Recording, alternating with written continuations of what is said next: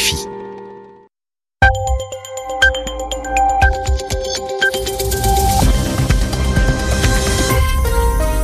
Vous écoutez RFI, il est 22h à Paris, 20h en temps universel.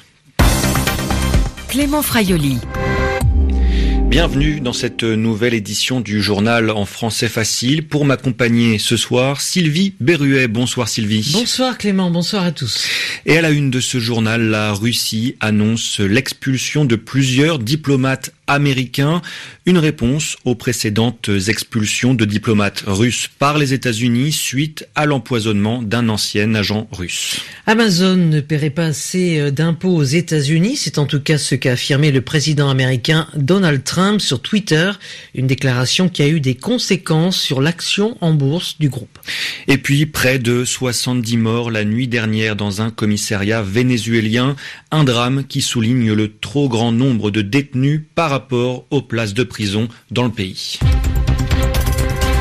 Le journal en français facile. Le ministre russe des Affaires étrangères l'a annoncé ce soir, des diplomates américains vont être expulsés de Russie. Une décision prise en réponse aux expulsions de diplomates russes décidées par Washington cette semaine. En effet, suite à l'empoisonnement d'un ancien espion russe au Royaume-Uni, plusieurs pays, dont les États-Unis, la France et l'Allemagne, avaient accusé la Russie et décidé d'expulser des diplomates russes de leur territoire. Réponse donc de la Russie, 60 diplomates américains vont être expulsés du sol russe et le consulat américain à Saint-Pétersbourg va être fermé, Daniel Valo. Une fois de plus, Moscou applique le principe de réciprocité dans la crise qu'il oppose aux pays occidentaux. Washington a expulsé 60 diplomates russes, Moscou en expulse le même nombre. Washington ferme le consulat de Seattle, Moscou ferme celui de Saint-Pétersbourg. Sergei Lavrov a insisté sur ce point. Des mesures similaires de réciprocité seront prises prochainement à l'encontre de tous les pays qui ont décidé cette semaine d'expulser des diplomates russes. La France, par exemple, peut s'attendre à devoir rapatrier quatre de ses diplomates en poste à Moscou. Nous souhaitons réagir à des décisions absolument inadmissibles, a notamment déclaré Sergei Lavrov pour justifier cette annonce. Sans surprise, la Russie reste sur la ligne adoptée depuis le début de l'affaire Skripal, rejet de toute responsabilité dans l'empoisonnement de l'ancien espion et de sa fille, et dénonciation d'une campagne de propagande visant à l'affaiblir sur la scène internationale. Moscou, Daniel Valo, RFI. Et les États-Unis ont réagi à ces expulsions de diplomates américains. Amazon ne paierait pas assez d'impôts aux États-Unis, c'est en tout cas ce que semble penser Donald Trump. Le président américain exprime son inquiétude concernant le peu d'impôts que paierait le géant du commerce sur Internet aux États-Unis. Et comme à son habitude, Eric de Salve, Donald Trump s'est exprimé sur Twitter. Dans l'actualité encore, euh, plusieurs dizaines de morts euh, dans l'incendie d'un commissariat au Venezuela. L'incendie a eu lieu cette nuit. Au moins 68 personnes seraient mortes selon les autorités, ce qui en fait l'une des pires tragédies du genre dans le pays. Le Venezuela est confronté euh, à un grave problème de surpopulation carcérale.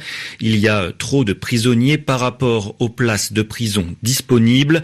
Alors, de nombreux détenus sont emprisonnés dans des commissariats, dans des cellules prévues pour des gardes à vue, une situation grave qui ne fait qu'empirer selon Monica Fernandez, avocate et surtout ancienne directrice du système pénitentiaire vénézuélien. Il y a environ deux mois, la même où s'est déroulé ce drame, il y a eu des transferts de prisonniers très importants pour faire de la place. Il y a eu des libérations de détenus dont les dossiers traînaient en longueur ou qui étaient là pour des délits mineurs. C'est de cette manière qu'ils tentent de désengorger ces endroits. J'insiste sur le fait qu'il y a un problème de retard dans les procédures qui ne fait que s'aggraver. La corruption permet de pérenniser des situations illégales. Être dans ce type de cellule, par exemple, a un prix, ce qui a pu se passer mercredi, étant donné la surpopulation dans les cellules et les luttes de pouvoir entre détenus, c'est que la situation a dégénéré et que comme il n'y a pas de formation adéquate au sein de la police, ils n'ont pas su comment réagir au moment où ça a dégénéré. Monica Fernandez, avocate et ancienne directrice du système pénitentiaire vénézuélien, au micro de Carlos Pizarro de la rédaction en langue espagnole de RFI.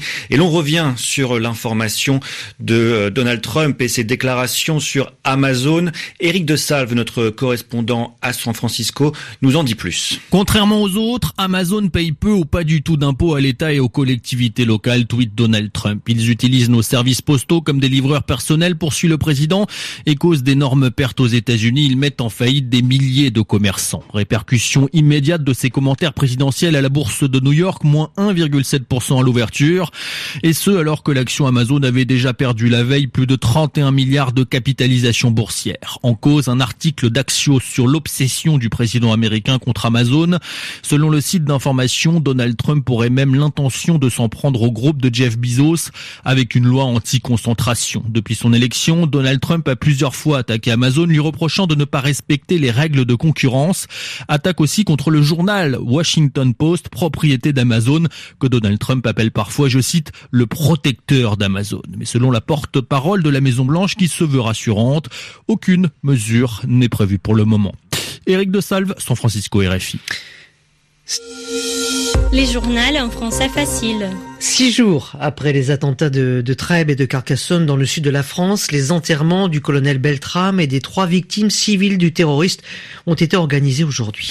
Avant les funérailles de ces trois victimes civiles, un dernier hommage leur a été rendu à Trèbes, là où a eu lieu il y a près d'une semaine la prise d'otages, un hommage auquel ont participé le Premier ministre Édouard Philippe, le ministre de l'Intérieur Gérard Collomb et la ministre de la Justice Nicole Belloubet. Un peu plus tard, à Carcassonne ont eu lieu les obsèques du gendarme Arnaud Beltrame, cette fois en présence de nombreux gendarmes et militaires venus saluer encore une fois la mémoire de celui qui a sacrifié sa vie pour sauver une otage. Des militaires euh, pris pour cible aujourd'hui. Un homme a foncé en voiture sur plusieurs d'entre eux. À Vars, en Isère, la piste terroriste a été écartée. C'est une triste et banale affaire de violence, selon les mots du procureur de Grenoble. Ce matin, un homme a d'abord insulté et menacé un premier groupe de militaires. Quelques instants plus tard, il interpelle un deuxième groupe avant de foncer sur les quatre soldats. Aucun blessé n'est à déplorer. Deux interpellations ont été euh, effectué dans le cadre de l'enquête. Un homme a ainsi été arrêté à Grenoble. Des vérifications doivent déterminer s'il est bien le chauffeur du véhicule. Une femme a également été arrêtée. Elle aurait été présente dans la voiture au moment des faits. Nicolas Sarkozy, une nouvelle fois inquiété par la justice. On a appris aujourd'hui le renvoi de l'ancien président français devant un tribunal correctionnel, c'est-à-dire un tribunal chargé de juger les délits. Un renvoi demandé par le parquet national financier dont la mission est de traquer les délinquants économiques et financiers. Après les soupçons de financement libyen dans sa campagne présidentielle de 2007, Nicolas Sarkozy est cette fois soupçonné d'avoir voulu corrompre la Cour de cassation, Pierre-Olivier. L'affaire dite des écoutes débute en 2013. À cette époque, les juges d'instruction enquêtent sur un possible financement libyen de la campagne présidentielle de 2007. Ils décident de mettre Nicolas Sarkozy sur écoute téléphonique. Au fil des conversations, les enquêteurs s'aperçoivent que l'ancien président et son avocat, Thierry Herzog, communiquent via des téléphones portables acquis sous de fausses identités. Nicolas Sarkozy, par exemple, se fait appeler Paul Bismuth. Ces téléphones portables sont à leur tour mis sur écoute et les éléments récoltés suggèrent que Nicolas Sarkozy aurait tenté d'obtenir d'un magistrat à la Cour de cassation des informations le concernant couvertes par le secret judiciaire. En contrepartie, Nicolas Sarkozy aurait promis au magistrat d'intervenir en sa faveur pour un poste prestigieux à Monaco. Finalement, l'ancien président n'obtiendra pas ce qu'il souhaitait. Mais aujourd'hui, cette perspective de devoir affronter un procès pour corruption active et trafic d'influence assombrit un peu plus l'horizon judiciaire de Nicolas Sarkozy, déjà renvoyé en correctionnel dans le dossier Big Malion. L'ancien président est aussi mis en cause dans plusieurs dossiers judiciaires. Les précisions de Pierre Olivier et sachez que les avocats de Nicolas Sarkozy annoncent qu'ils vont faire appel du renvoi de leurs clients. Une bonne nouvelle pour terminer, bonne nouvelle pour l'image de l'arbitrage tricolore. Il y aura un arbitre français à la Coupe du Monde de football en Russie. Clément Turpin a été sélectionné pour arbitrer cette compétition. Il est 22h10 à Paris, deux heures de moins en temps universel. C'est la fin de ce journal en français facile. Merci de l'avoir suivi. Vous pouvez l'écouter ou le réécouter comme tous les autres sur notre site rfi savoir.rfi.fr.